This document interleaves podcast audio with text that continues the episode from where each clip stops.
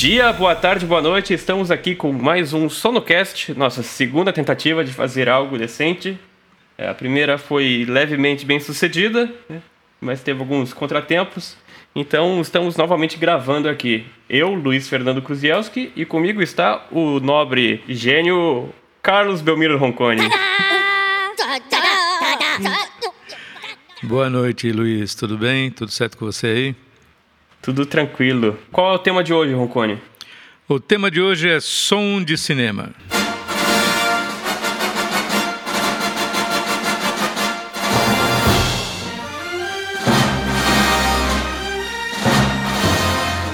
O som de cinema parece que é um critério de qualidade, né? Pô, isso aí tá com som de cinema, né? Som de cinema, exatamente. Isso foi durante muito tempo um critério de qualidade. Apesar de ser muito pior na época do que era um som gravado originalmente até para um, um. Bom, se você comparar um fonógrafo da década de 30 e 40, o som de cinema era bem melhor. Ah, isso com certeza. Né?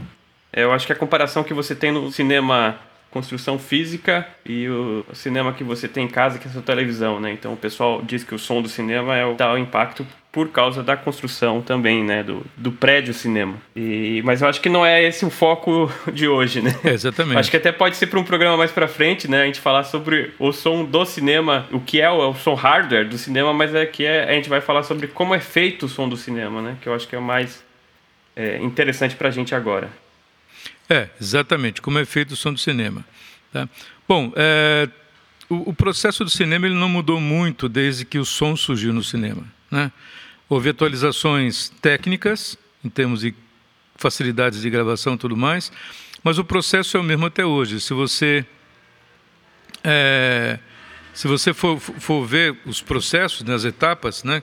gravação de diálogo, gravação de efeitos, gravação, o processo é igual. O processo não mudou quase nada. Né? Mudou a mídia, mudou a tecnologia, agora é tudo digital, agora é tudo uma beleza, mas as etapas são as mesmas, para você garantir a qualidade. Isso sem querer voltar, né, no início, no início do cinema, quando era, era do cinema mudo, ainda que você tinha as orquestras, né, que faziam, é, tocavam a trilha sonora em Sim. tempo real, né?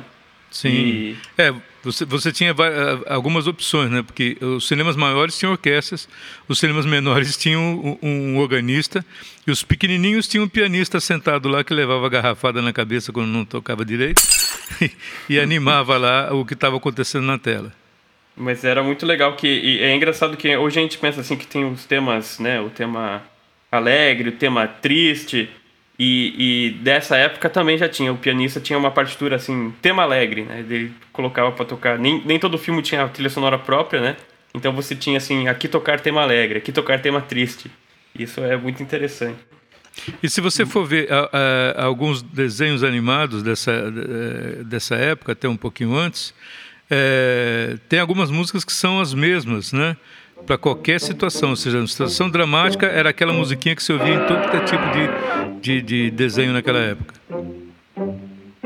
É, mas eu acho que, né, passando um pouco para frente ali, né, o começo da década de é, 20, tem que ver aqui no senhor Google quando foi o primeiro filme 26, falado. 26 foi o primeiro primeiro primeira tentativa, né, que foi o, o, cantor de jazz, do Al Johnson, que na realidade é muito interessante, porque ele rodava em paralelo um disco, né, um, um, acetato, e só tinha música, só tinha, só tinha, desculpa, só tinha som nas partes musicadas, ou seja, quando ele cantava. Quando ele não cantava era cartela, com uma única exceção, uma única exceção que ele começa a tocar, ele está em casa com a mãezinha dele, que, né, que é ele, é, é, o pai dele era um, um, um, judeu que detestava essa parte artística, que achava que ele não devia se meter e tal, então ele fazia tudo muito escondido do pai. Então ele estava no piano na casa, conversando com a mãe dele.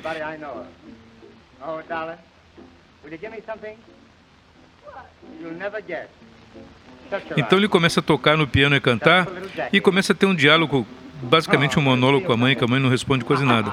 Mas é a única parte falada do filme que tem som, porque o resto é todo, tudo que é diálogo é cartela. Inclusive quando o pai entra na sala, que aparece o pai, pum, interrompe-se o som e coloca a cartela com, com o diálogo do pai. E é engraçado, né? Porque aí você vê que o som do cinema é muito relacionado à música, né? Como o diálogo era feito na cartela, O, o que importava ali era a música, né? E aí eu, Exatamente. O pessoal, daí começou, começou a surgir, né? O pessoal chamava de talkies, né? Era o nome que se dava pro filme falado dessa época. Talkies. E no início ele tinha até uma certa um certo preconceito contra esse tipo de, de filme, né? Era visto um pouco, digamos assim, menos artístico do que era o, um filme só mudo, né? Mas isso, lógico, com com o passar do tempo isso caiu e Exatamente. da mesma forma que no começo o filme colorido também era visto como menos artístico do que o filme preto e branco. E eu acho que essa situação é até ela é bem retratada naquele filme O Artista, né, que ganhou o Oscar, que é um filme até bem legal. Exatamente. É, é, esse filme foi bem, bem interessante por causa disso, porque ele retrata a, a, a, essa fase de Hollywood. Outro filme que é muito legal a gente assistir para ver essa, essa coisa do som é o Dançando na Chuva. Né? Dançando uhum. na Chuva retrata exatamente a, a situação de, de, de, quando o som começou, que aí as pessoas descobriram que alguns atores não tinham aquelas vozes é, esperadas, né? Aquela voz né, linda. Então tinham que começar a trocar as vozes, porque os artistas caíam no, no, no desgosto do público por causa disso. E o filme mostra muito bem essa situação. É um filme muito bem feito, é, apesar de ser um musical com, com Jenny Kelly, que muita gente, hum, né, ah, musical e tal, mas é um, um filme histórico, uma, uma, uma, um, é um retrato da história da época, né? Eu vou te falar que eu não gosto de musical, mas eu adoro esse filme. Esse filme, é, mesmo ele sendo um filme que já tem os seus é, é mais velho do que eu, é, é um filme com certeza, com certeza, mais velho do que eu. Então, é, é, ele é um filme que vale a pena ser visto até hoje, é, muito bom mesmo, assim. E, mas uh, passando, vamos adiantando um pouco no tempo, né? É, claro. Aí você tem o, o, sistema que era o som que era printado na, na mídia, né? Que era um filme ótico, é, do, do lado você tocava o som. E aí começou a surgir os sistemas mais novos, aí já passou para a época do digital, você tinha surgiu a, o Dolby, tinha o, a DTS também, que tocava em sincronismo junto com o filme. É, tinha um sistema de timecode ali. É, Cara, você tá ligando chegando... 220 hoje? Eu tô. Pô, você é, tá verdade... lá na frente. V vamos parar, vamos recordar um pouquinho algumas épocas bem, bem interessantes. Pontuar algumas coisinhas, como por exemplo, quando o som começou, que todo mundo no começo desdenhou, né? Começo, é, não, que, que é isso, né? Novidade, isso aí. Mas ao, aos poucos o público foi indo mais ao cinema por causa do som e as outras companhias, né, os estúdios, as majors lá começaram a aderir. E houve uma época que a pessoa chamava da ditadura do som, né, era a tirania do som, porque o som deixou de ser uma coisa é, secundária para ser a coisa principal do estúdio. Né, onde quem dava o, o grava era o, o sound recordist, o cara que gravava, e ele que dizia se o take valeu ou não. Entendeu? Uhum. Então era realmente, ele ficava numa salinha isolada, as câmeras faziam muito barulho, ficava em outra sala também, no outro cantinho isolado, né? E ele que dizia se o som estava valendo, se o take valeu ou não. Então foi a época que ele chamava de ditadura do som. Quando começou -se a ver que, pô, vamos conseguir dublar isso, vamos conseguir gravar o som depois em outro take, aí a tirania diminuiu, né? O som perdeu aquela relevância total, mas ainda continuou importante. É, em que época importante. que era isso, Roncone? Isso Qual foi no final dos anos 30, começo dos anos 40. Quando começaram, se perceber que se conseguia dublar. Porque, como tudo ainda era gravado no ótico, a, a situação era ter que fazer simultaneamente. Depois perceberam que podiam fazer separadamente e sincronizar depois. Quando isso foi feito, aí liberou. Aí liberou porque viu que, olha, não dá para fazer agora, vamos fazer na próxima. Né? Ou vão usar um outro take. E, uhum. e, assim ficou bem mais fácil. Mas um outro fato importante também, só para complementar, né, que a gente já vai chegar na, depois na década de 50 com, com os refinamentos e 60, é um, uma grande importância na, na no, no, refinamento e, na, e, na, e no aprimoramento dos equipamentos cinematográficos, porque se você pensar a década de 30, né, as câmeras eram monstruosas. Né? As câmeras de cinema eram coisas assim tipo frigobar, né? Você tinha quatro, cinco pessoas para carregar uma câmera. Botar uma câmera em situações inusitadas como hoje a gente vê é, era impossível. Então as câmeras eram muito estáticas, né? o enquadramento era muito estático. O máximo que ela fazia era um pan e um tilt. O deslocamento da câmera era barulhento e pesado. Então as câmeras começaram a ficar mais leves à medida que foram necessárias para isso. E uma das coisas que desenvolveu bastante isso, né, que é uma daquelas coisas que a gente diz, é um mal que, que veio para o bem, pelo menos da parte cinematográfica, foi a guerra. Quando começou a Segunda Guerra Mundial, ou antes disso, aquelas pequenas guerras que haviam na Europa, né? A Europa sempre teve alguma briga em algum canto. Então, a, a, as guerras propiciaram o desenvolvimento. Um dos maiores fabricantes de câmeras, que foi a Arri, é, começou a desenvolver, para na época o Reich, as câmeras portáteis, né? O cara poder levar para frente. Já existiam algumas câmeras pequenas que gravavam sem som, que eram aquelas câmeras 16mm, a corda e tal, que o cara já levava na frente de batalha. Uhum. Mas as câmeras mais sofisticadas, tipo Marri, uma, ela começou a, a ser desenvolvida nessa época.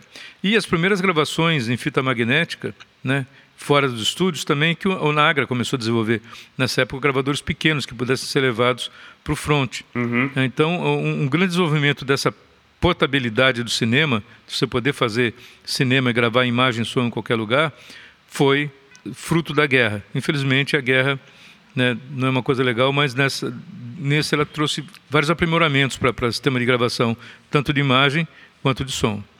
Toda a parte também, né, do, do reconhecimento aéreo, né, que era começou a ser feito. Exatamente. Então, quanto mais filme, quanto menor era a câmera, mais fácil era de transportar ela num avião e, e conseguia uma imagem melhor também, né? É, e você podia transportar mais câmeras no avião, né? Então você tinha câmera é. de frente, câmera lateral, de dorso. Isso realmente desenvolveu bastante na época. E, e até é engraçado assim, uma das grandes fabricantes de equipamentos de áudio, a Shure, ela começou fazendo equipamento de comunicação entre tanques, né? Eu não sei se é exatamente essa. É, eu acho que sim, uma coisa desse tipo. Então, e aí eles pegaram, por isso, por isso que os microfones deles duram tanto tempo, né? É, eu estou, eu estou sem fazer propaganda, mas eu estou no momento usando o meu SM58 é, Celebration Edition, celebração dos 40 anos do microfone. Tem um selinho aqui nele, muito legal. É, e, e, assim, provavelmente daqui 40 anos esse microfone ainda vai estar funcionando. Né? Ah, vai, com certeza. É, eu já vi casos de microfones Shure com mais de 30 anos que ainda estão em pé. E seguindo o, o, o cronograma pós Segunda Guerra, né? O cinema também nessa época ele era usado muito não só como entretenimento, mas era o, o, a principal fonte de notícias, né? Das pessoas que era exatamente. Tanto que a imagem cinematográfica ela é considerada foi considerada durante muito tempo uma confirmação da verdade, da realidade. Né? Quando alguém via alguma cena no cinema, ela acreditava muito mais porque com os documentários de, de, de guerra, né? que, que chegavam sempre para rodar antes do... A, a, dava uma certa veracidade para o negócio. Né? Uhum. Quando você via uma imagem com a textura da película, as pessoas acreditavam mais nisso daí. Mesmo quando começou a televisão, né? a, a película traria mais uma realidade do que o próprio vídeo. Depois isso se inverteu. E lógico que a película, a qualidade de imagem dela era infinitamente superior, assim. Sim. Até isso só foi superado, Sim. superado não, mas assim, o que chegou a ser equivalente a, a, menos de uma década atrás, né? O filme era sempre melhor. Mesmo sendo em, em preto e branco e em 16 milímetros, algumas vezes documentários de guerra, essa essa textura, né, era muito, muito, muito melhor do que a televisão na época. E, e, é engraçado também porque a gente tem aqueles primeiros filmes que a gente vê hoje das Olimpíadas, né, na, do, de Hitler e tal, é porque o sistema de transmissão da TV é, alemã era gravado em filme e transmitido. Exatamente. Por isso que sobrou até hoje esse tipo, porque não é. existia o VT na época também, né? Não, e, e a, a, TV, tanto a, a, europeia quanto a americana, principalmente a americana, é, como os Estados Unidos, por exemplo, já tinha uma indústria muito, muito, muito grande cinematográfica, a TV, quando começou, ela se usou dessa indústria.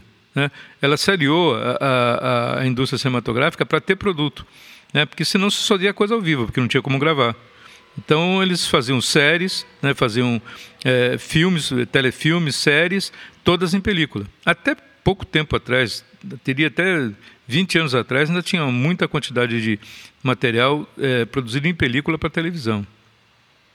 É, de, é, hoje em dia virou uma coisa muito mais é, um aspecto estético do que propriamente. Exatamente.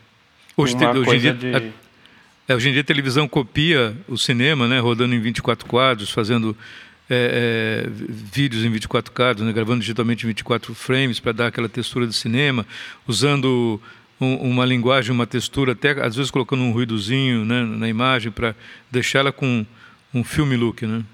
Uhum. Ó, eu estou vendo aqui na timeline de cinema, o primeiro Nagra surgiu em 1958. É, o gravador portátil esse, o Nagra 3, né? Que foi um muito tempo um dos super conhecido nosso aí, né? É. Antes disso, eles tinham desenvolvido algumas coisas é, com gravação em arame. É, o, o, na época da guerra, eles gravavam em arame, porque fita era muito não dava para fazer. Né? A tecnologia, não existia ainda muita, muita estrutura para isso. Então, eles gravavam, os gravadores eram de arame. Tem até uma foto, no, acho que na, no Museu da Nagra mesmo, de um gravadorzinho de arame desse, pequenininho. Para quem já assistiu aquela série Mad Men, que o, aquele publicitário, ele chega e ele começa a fazer o, o relatório dele com o gravador, aquilo era um gravador de arame. Né? É, o, é exatamente. você magnetizar um, um rolo de fita, você magnetizava um arame. É, mas o, o, sistema é basicamente o mesmo, só era mais... O mesmo, é. Isso que eu falei, desde que o som começou a ser, dizer, fora do período ótico do som, as mudanças só vieram na década de final da década de 70, começo da década de 80 com os digitais né, com os gravadores digitais, que até então a fita e o analógico reinou é, imperativamente, tanto na captação quanto na pós-produção com o magnético perfurado. Só uma correçãozinha, você tinha falado que o Jazz Singer era de 26, eu estou vendo aqui, ele é de 6 de outubro de 1927. Errou por um ah, ano. 27. É, tá, é. tudo bem. Então, errei por um Você ano. pode dizer, não, começou a ser produzido em 26, então tudo, tudo bem. Sim, claro. Né? O que, que você acha que foi a, a próxima grande evolução do som para o cinema? Ah, sem dúvida foi o digital. É, só colocando um parênteses aí, o problema do cinema é, sempre foi, desde o começo, você juntar duas coisas bem específicas, que era imagem e som. Né? É, para isso você precisa sincronizar essas coisas. Né? E o cinema se vale de, um, de um, uma coisa simples, né? que até hoje é muito bem-vinda, muito bem utilizada, né? para quem faz cinema sabe o, valor dela, que é a claquete. Né? A claquete ela funciona exatamente isso, para você marcar um ponto comum de sincronismo entre a imagem e o som. Senão fica muito difícil você sincronizar, por exemplo, só pelo movimento labial da pessoa, ou só para um ruído que acontece. Você tem que ter alguma coisa defini bem definida, bem é, característica para marcar esse início e a claquete ela era usada para isso. Então você vai em frente à câmera, né, com um, uma, uma luzinha pequena onde você escreveu os detalhes da cena e um pedaço de madeira que você pum, bate em cima, você tem o som registrado e tem a imagem registrada na hora que essa bandeira bate. Aí você tem um ponto de sincronismo. Então isso é, é o básico do cinema até hoje. No exato momento que a, as duas madeiras encostam é o momento que você vai ter aquele pico de som. É, Exatamente. Até até hoje isso, assim, digitalmente é muito fácil de você ver aquele pico, mas auditivamente também era, era o ponto fácil de você sincar. A partir dali Sim. aquilo tá, tá rodando. E outra coisa que era, assim, uma grande desafio tecnológico era como é que você fazia para que daquele ponto tudo o tanto o teu vídeo rodasse numa velocidade certa e teu áudio rodasse na mesma velocidade correta, né? Exatamente. você tinha dois motores uma... separados, né? É, você, te, você tinha duas coisas separadas, né? totalmente separadas. Por isso que no começo, quando é, é, você tinha que gravar tudo junto, porque aí a variação de velocidade que acontecesse num, acontecia em todos. Né? Então o som ótico ia direto para a câmera, não importava ali qual velocidade que a câmera estava rodando, o som estava indo junto. Se a câmera variasse, o som ia variar também.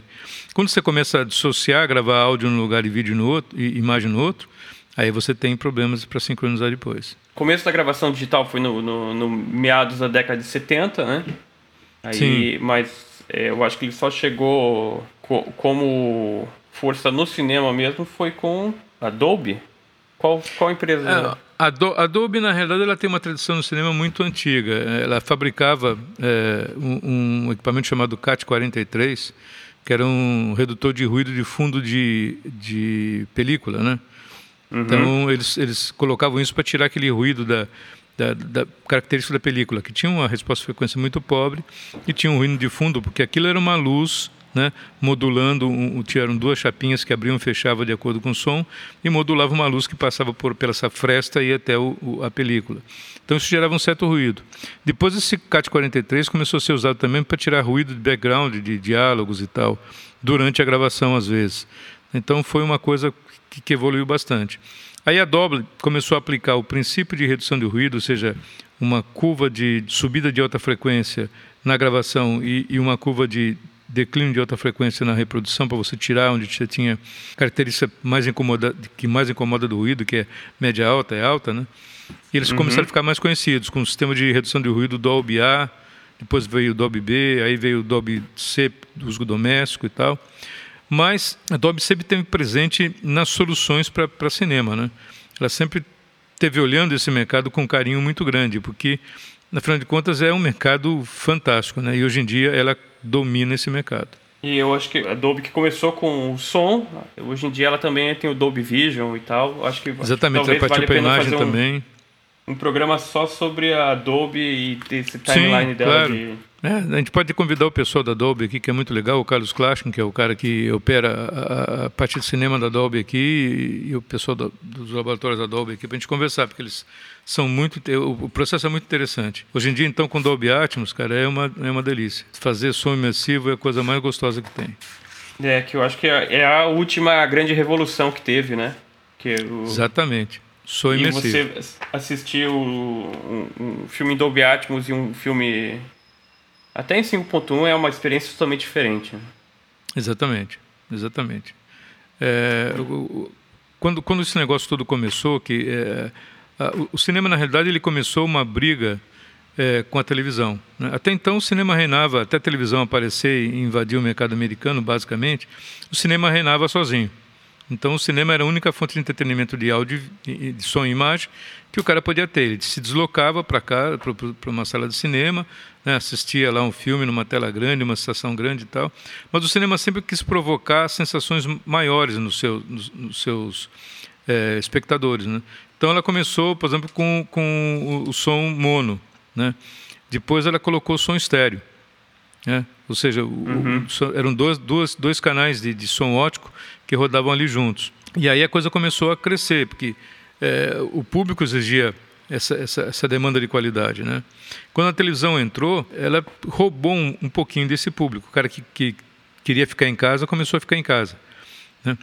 Aí teve essa, essa convergência dos dois, um fornecendo conteúdo para o outro e tal, mas, quer dizer, basicamente o cinema fornecendo conteúdo para a televisão, a televisão aproveitando a estrutura cinematográfica para fazer os seus produtos, mas ainda tinha, o, o cinema ainda era é, grande, né? a ida aos, aos, teatros ainda era grande. E o cinema aí começou a ter outras, chamar o público com outras características, por exemplo, uma tela larga, né? widescreen. Então, os primeiros filmes em cinemascope já é da época da televisão porque você queria, você mostrava uma outra dimensão para o sujeito, não aquela dimensão basicamente 4x3 exprimida da televisão. Algumas televisões não eram bem mais quadradinhas do que do que 4x3, né? Pedia alguma coisa de imagem.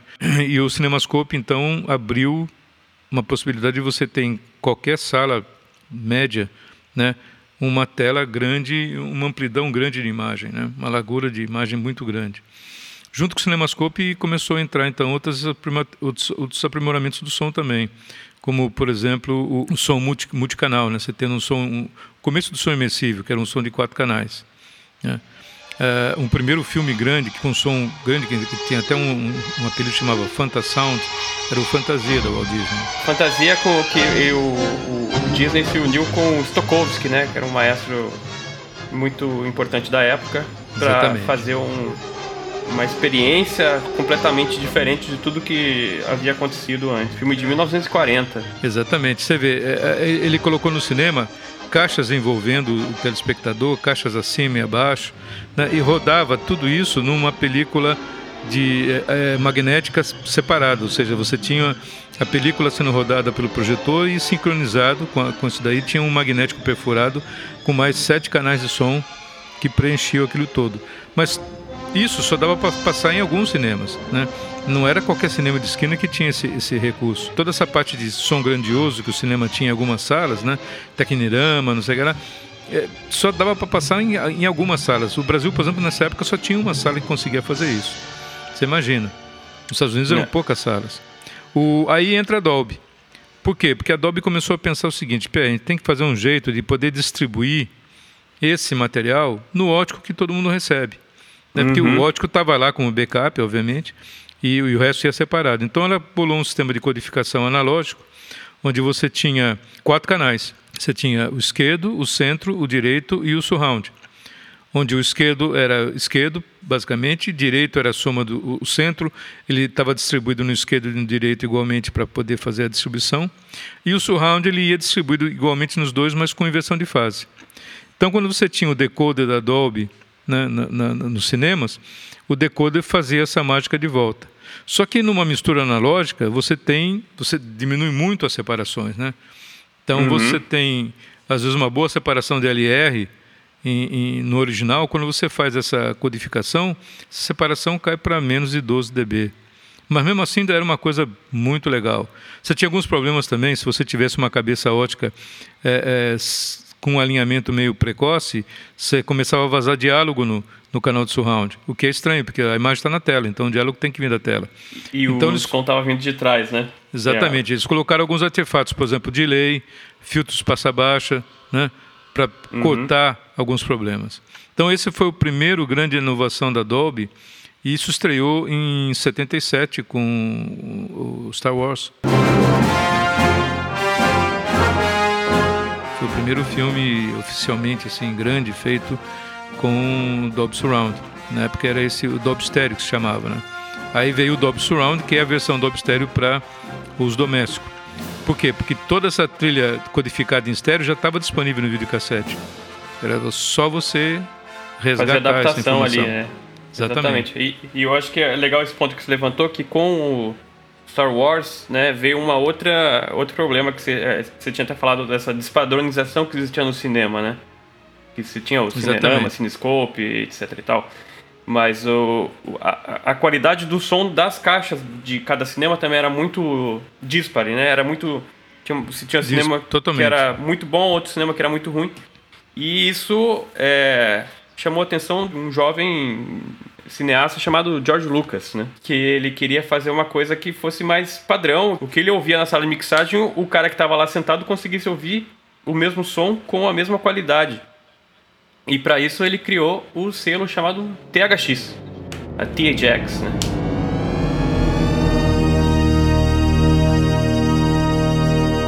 THX é um selo de, de, de, confiabilidade, né? Tipo uma ISO 9000, uma coisa assim. É.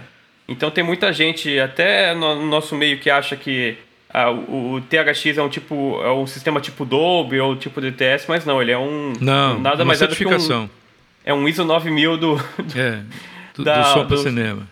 É, então... É, e, e, ele foi muito importante exatamente nessa fase, né, no final da década de 70, 80, até os anos 90.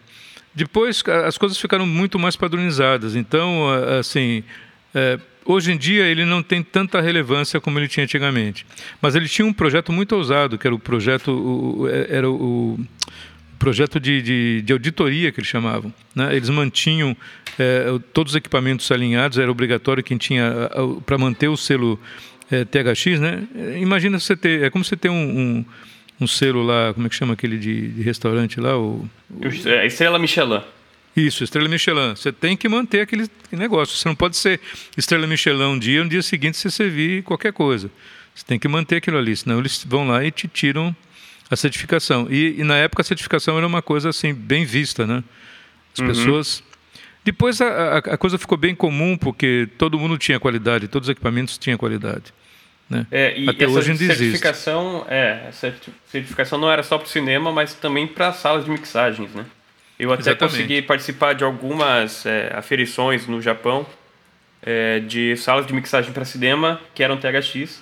Eu estava junto com uma empresa que fazia a representante da THX lá e eles mandam um técnico dos Estados Unidos todo ano para fazer essa verificação para você conseguir ter o seu selinho colado na porta lá. Então é, acompanha essa e é uma é uma digamos assim é um processo que ele faz refaz o alinhamento da sala, né? E mas é super preciso e, e num critério margem de qualidade que é super super alto. Então se você tem uma sala que tem a certificação THX, você tem certeza que ali você vai ter um som de qualidade. Exatamente. Para onde vamos agora? Vamos voltar a falar um pouquinho sobre o desenvolvimento dos equipamentos? Sim, sim, sim, sim. A gente parou lá no começo do digital. Então, antes do digital, é, era fita analógica, gravação analógica, e você tinha aquele pro, velho problema da estabilidade de, de, de rotação. Né? Uhum. Você tinha que garantir que o teu gravador analógico estivesse rodando e estivesse estável Né? Não importa a velocidade, mas tinha que ser estável com relação à câmera, ou seja, os dois tinham que ter a mesma velocidade. Um segundo tinha que ser um segundo em cada um. Por quê? Quando você jogava isso para pós-produção, você tinha que sincronizar. Então você tinha que marcar pela claquete e da claquete em diante tudo tinha que rodar perfeitamente igual. É, não sei se a maioria dos ouvintes chegou a ver uma moviola, né, mas uma moviola era um monstro que se usava para editar qualquer filme até basicamente final dos anos 80, eu acredito que, que tem ainda. Né, muito filme né, foi feito nos anos 80 é, usando moviola. E era uma máquina enorme, onde você, uma, tipo uma mesa grandona, onde você tinha dois, dois pratos para colocar a película, né? você colocava os rolos de filme ali, passava o rolo para um leitor, um, um projetorzinho, ele projetava numa telinha para você ver, e aí você rodava na mão até achar o ponto que a claquete fechava. Aí você pegava o filme que já tinha sido convertido né, de, de, fita lisa analógica do Nagra para fita perfurada, sincronizada, colocava no outro, no outro prato do lado, passava ele pela leitura e rodava ele até achar o ponto onde se ouvia o som da claquete. A partir daquele momento, você apertava um botão, as engrenagens travavam e você rodava película para frente e o som acompanhava. Rodava a película para trás e o som acompanhava. É, mas era um troço assim monstruoso, enorme. Imagina uma máquina cheia de engrenagem, cheia de dentes, né, com motores zumbindo para lá e para cá. Então, isso durante muito bom te tempo foi a maneira de se editar, de se sincronizar. Com o advento do digital, a fita ainda durou um pouquinho, porque os primeiros gravadores digitais ainda gravavam em fita. Né? Era uma fita tipo um cassete, né? Na época era uma fita DAT. Por quê? Porque era portátil. O, Nagra era portátil, mas você correr com o Nagra numa gravação era meio complicado, né? Por menor que você colocasse ali com, com tudo, você, você não ia né, sair muito bem. E tinha o problema da variação da velocidade. Por mais que você né, não quisesse, e o Nagra era uma, um equipamento muito preciso, né, equipamento com uma precisão suíça absurda, é, você ainda podia correr esse risco. Então, com o advento digital, ficou muito mais fácil, porque os clocks eram muito mais estáveis, né? e a gravação em fita não permitia um, um, uma demanda muito grande, um arquivamento muito grande de material. Porque, na época, se a gente for pensar no começo dos anos 80 eh, e 90, né, década de 80 e 90, você não tinha ainda muito como armazenar em hard discos. Os hard discos não eram rápidos suficientes para gravar. Né? Memória uh, RAM, então, memória contínua, tipo pendrive, não existia. Então você ainda tinha que confiar na fita por um bom tempo para gravar coisas muito grandes. Né? Gravar cenas de 3 minutos, 4 minutos. É, você ainda tinha que ter a fita como, como padrão. Então, durante muito tempo ainda, o, o DAT, que foi o, o, o precursor dos nossos gravadores digitais atuais, a Fostex tinha um modelo muito bom, que era o PD4, que foi, durante um bom tempo, o carro-chefe em cinema. Né? É, você lembra de mais algum outro, Luiz? E ele gravava é, só em dois canais, né? Só em dois canais. Você tinha um canal timecode, que, que era embutido ali no meio, e você gravava em dois canais. Você tinha assim como dois canais mais o timecode, né? Mais o timecode. Assim como o Naga analógico também, ele tinha um canal de sincronismo que gravava um sinal de 60 Hz, uhum. que era o pilotone. Ele gravava entre as trilhas. Se por acaso variasse a velocidade, esse sinal variava. E esse sinal era muito mais fácil de você compensar ele depois para voltar a ser 60 Hz e manter a velocidade constante do que tentar mexer no som. Então esse era o, o pilotone que eles chamavam, que, né, que você mantinha o... E o pilotone vinha direto da câmera, né? Vinha direto da câmera.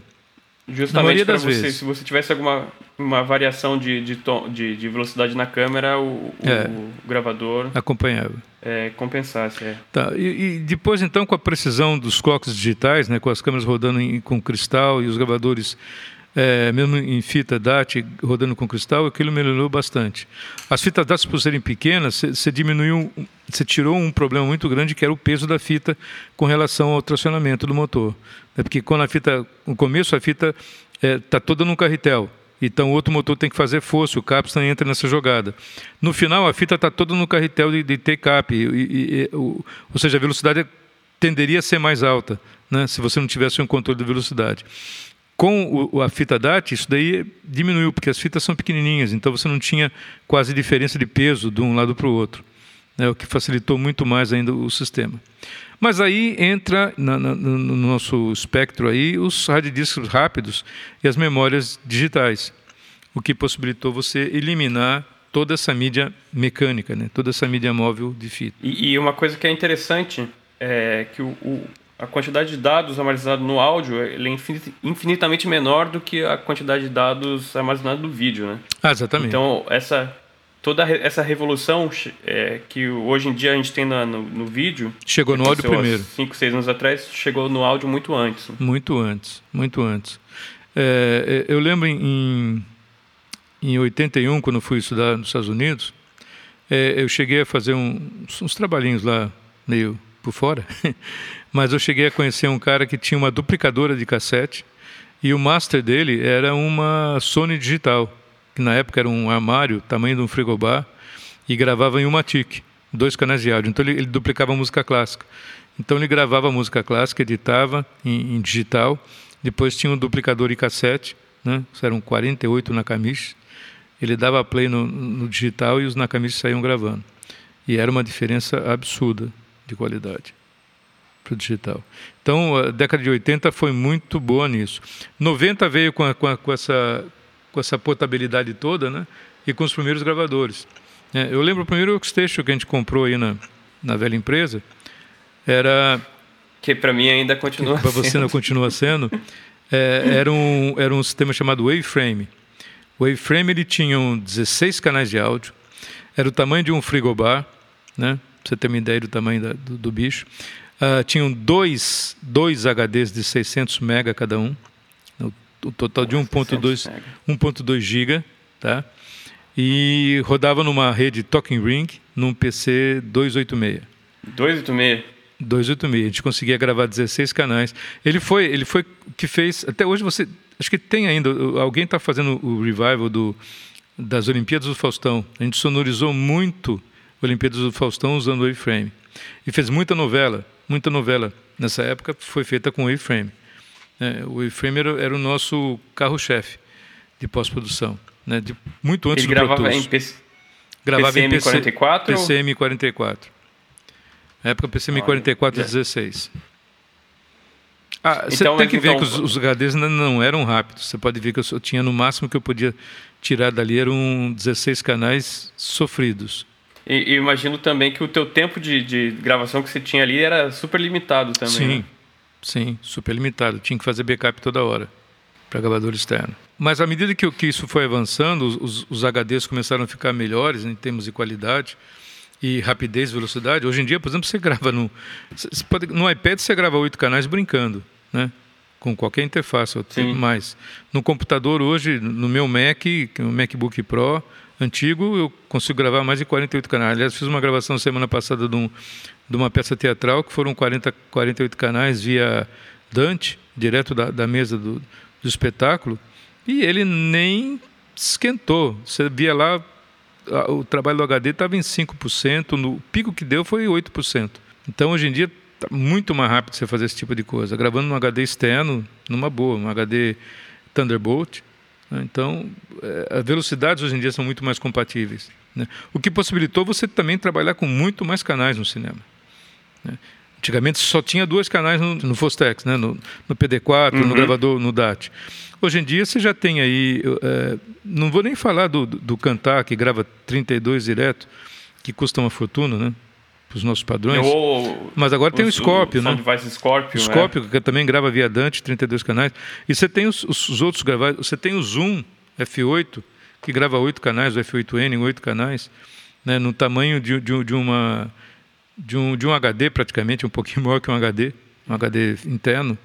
Então, é, melhorou muito, cara, melhorou muito. Fora que a, a, mídia de armazenagem, como os SDs, estão cada vez mais rápidos. Você pega um SD é, XC, você grava vídeo brincando com ele, você grava 4K. E, é... e isso, a gente só falando da, da, da captação, né? Se você Exatamente. for pensar na pós-produção, é, aquela imagem que você tem de... Quem, quem já pôde entrar num estúdio de mixagem de cinema já viu aquela mesa console gigante que tinha mais de. chegava quase a 200 canais, né? E Exatamente. aquilo era porque é, cada vez que você gravava e dava o play no analógico, você ia acrescentando ruído, né? Exatamente. Então, quanto menos é, é, o play hack você conseguisse dar é, em cima de um arquivo, melhor. Então, era, o melhor era você conseguir ter um canal para cada som. É, você é, pré-mix era, era realizado, né? Porque era uma das coisas que você precisava fazer, mas era feito só em casos assim que precisasse mesmo. é, de necessidade, né? Então, é. quanto maior era a mesa, melhor era o estúdio, né? exatamente. Hoje já não faz mais sentido. É. Não, hoje em dia você vê uma mesa digital, por exemplo, você continua tendo. É, porque assim, é, tem outro lado, né? Tem o um lado da, da grandiosidade, tem o um lado do impacto visual, tem o um lado. Você chegar numa sala com uma tela enorme e ver uma mesinha que tem meio metro de comprimento, você vai falar, não, é brincadeira, né? É, é, é, que nem, é, que, é que nem você pegar no filme o Clint Eastwood puxando uma máquina 45, apontando para a tela, você vê aquele putacano e atirar e fazer pá. Não, não pode fazer pá. Tem que fazer pó, né? Tem que fazer aquele puta barulho.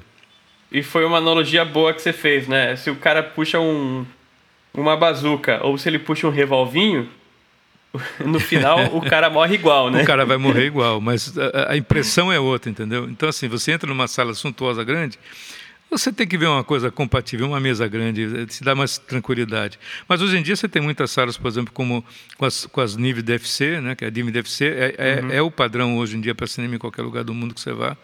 Né, você tem concorrentes aí em volta, você tem a Avid, a S6, né, em muitas salas. Mas, assim, você tem que ter feida na mão para você poder alterar coisas de última hora. Não tem que ficar abrindo, não tem que é ficar... É lógico né, mexendo. A vantagem você, é que tem um dia... conforto a trabalhar muito melhor, né? Muito melhor. Muito maior. Muito maior. O, esse, esse, esse fato de você ter tudo, tudo na mão é um conforto muito. É, para quem está mixando é muito mais fácil. Muito mais fácil. Hoje, outra coisa, você tem aquela famosa teclinha ou combinação de teclas chamada undo. E o undo faz é. milagres, né? Antigamente o undo era, porra, ferrou, temos que começar de novo. Vai o Andu era isso. Vou começar de novo. Eu, muitas vezes, eu, eu, mesmo mixando áudio, antes de, de ter automação, quando você estava no meio da música, você errava o negócio, puxa, vou ter que voltar do começo. Volta do começo da música, volta tudo, faz tudo de novo na mão. Né? Aí quando as automações começaram, ficou, começou a ficar mais fácil, você não precisava voltar de tudo, você voltava um pedacinho só, depois editava, juntava aquilo que você fez.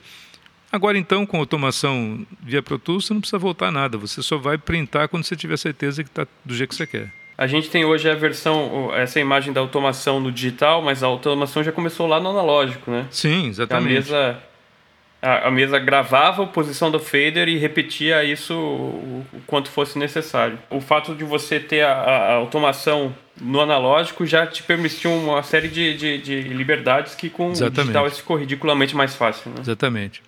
E, e tem, uma, tem uma coisa curiosa também, que eu outro dia estava conversando com um dos mixadores mais antigos e tal, e, e alguns lembraram desse caso. É, quando você mixava para película, você mixava rolos, né? Então você tinha que botar um rolo de película, pegava todo o áudio compatível com aquilo, nas milhares de máquinas, começava a rodar. E você tinha um tempo que era a volta do rolo. Né? Você tinha que, chegou no final do rolo, sei lá, 15 minutos, 8 minutos, você tinha que voltar tudo aquilo de novo né? para então os caras aproveitavam e iam printando na volta, printavam ao contrário. Né? Você fazia a mixagem na ida e fazia a gravação na volta. Né? Que depois você pode gravar na ida ou na volta, no, no, coisa tanto faz, né? Você vai ter. Depois reverte, depois, né? Depois reverte. Então, essa é uma técnica muito doida, né? Para aproveitar o tempo dentro da, da, sala de mixagem, que é um, é um custo alto, né? Hoje em dia. Ainda esquece. hoje. É, ainda hoje é, mas hoje em dia é muito mais rápido.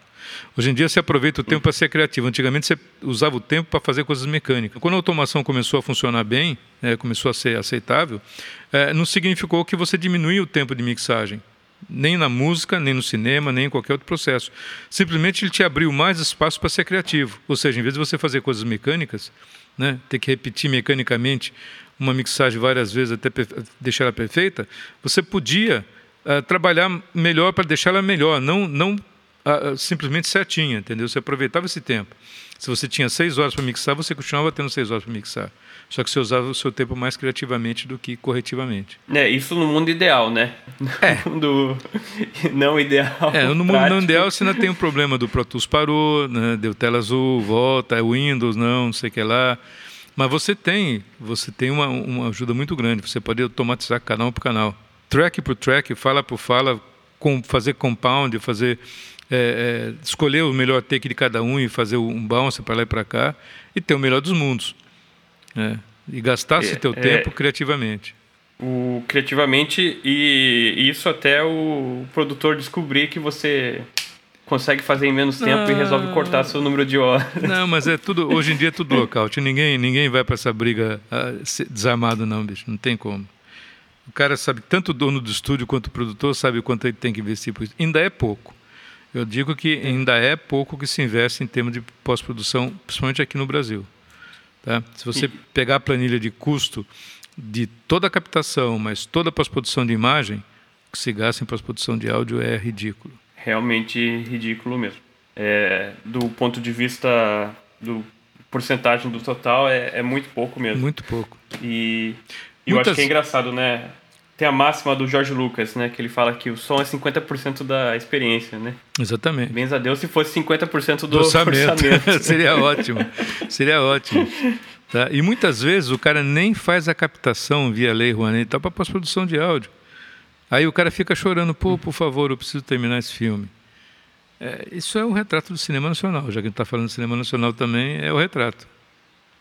Mas tem a questão também do, do planejamento, né? Porque é. você planejar um, um certo orçamento para sua pós-produção partindo do pressuposto que a sua produção cumpriu aquela meta, né?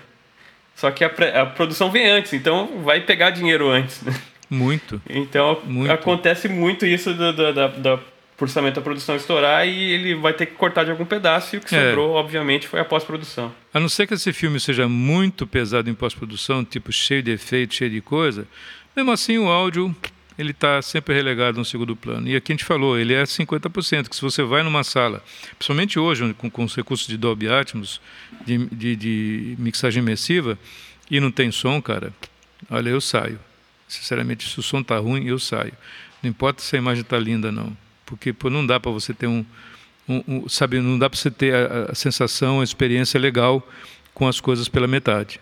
É, eu acho que é, é isso que faz com que a galera hoje em dia vá no, na sala de cinema também, né? Exatamente. Você tem um ambiente próprio preparado para isso. Né? Exatamente. Nada substitui você estar numa experiência ali coletiva, né, num ambiente propício, com um range dinâmico excelente, proporcionado pelas caixas de cinema, que são caixas próprias para isso, um nível de isolamento, entre aspas, assim, né, porque hoje em sino, nas salas que são cineplex, você não consegue um nível de isolamento legal. Você, e, e, pior, às vezes o, o gerente programa um, um filme romântico do lado de uma batalha uh, guerra civil, entendeu? É, mas ainda assim é muito melhor do que o, o do que o, o nível de ruído que você vai ter na sua casa, né? Exatamente, exatamente. E fora que a experiência, né? É, tela grande é outra coisa. Eu tenho ido muito no cinema ultimamente, porque meu tempo agora permite isso, né? Eu acho que é isso aí. O... A gente teve uma grande aula aqui do... Que é isso. Mestre Batemos um papo. Belmiro Roncone eu, eu tava aqui de orelha, dando os pitacos sempre errado, né? E Não, que isso. Pra você ver, eu tava com. Eu tô com um livro na, no, na mão e com o Google aberto e o Roncone tava tudo de tiro pronto ali. Aí você vê, né? Que tem uma pessoa boa nesse podcast e essa pessoa não sou eu. Não, não. É, que isso, esse podcast é nosso. É, eu acho que assim, a intenção era a gente falar um pouco sobre o som do cinema, mas a gente acabou focando muito mais no, na história desse som do cinema. E eu acho que ainda tem mais para contar, né? Porque a gente chegou até um. Vamos, vamos fazer uma parte 2. Um, ponto que é. A gente não nem entrou com, no, no, no, surround como a gente tem hoje, nem nos sistemas da Sony, né? O da TS, e os novos sistemas Dolby Atmos e também o, o, o Auro 3D e, e essas novas tecnologias que surgiram e que nem todas foram para frente. Mas é, eu acho que também vale um podcast só para falar sobre isso. Vamos, vamos, vamos tentar fazer o próximo aí. A gente vai contar também com a participação de alguns convidados no próximo, falando ainda sobre som de cinema, né? Que esse agora Sim. foi um, um, aperitivo. A gente continua, a gente vai fazer o segundo podcast é, sobre esse assunto, tá? Se Deus quiser, a gente tenta aí, o mais rápido possível botar ele no ar. Tá? E continue com a gente aí. Sonocast, o melhor podcast de áudio atual. o melhor podcast de áudio que a gente consegue fazer. Exatamente. Para todos que gostaram do nosso programa e querem mandar suas críticas, sugestões, é, o e-mail é sonocast.gmail.com. Escreva para o sonocastpro.gmail.com. A gente vai estar ansioso para receber os seus comentários. E para os que não gostaram também, pode mandar. Críticas são sempre importantes. Se a gente falou alguma besteira aqui, é, com certeza a gente falou. Eu, provavelmente, mais do que o Roncone. É, eu também, pô. É, Memória não tá pode tão, mandar, tão boa assim. Pode mandar que a gente vai ficar muito feliz de ler os comentários e atender as suas críticas e recomendações. Temos um segundo podcast gravado então, Roncone? Sem dúvida, com participações. Muito bem. Valeu, Roncone. Falou, um abração a todos. Tchau, tchau. Abraço a todos, tudo de bom. Valeu.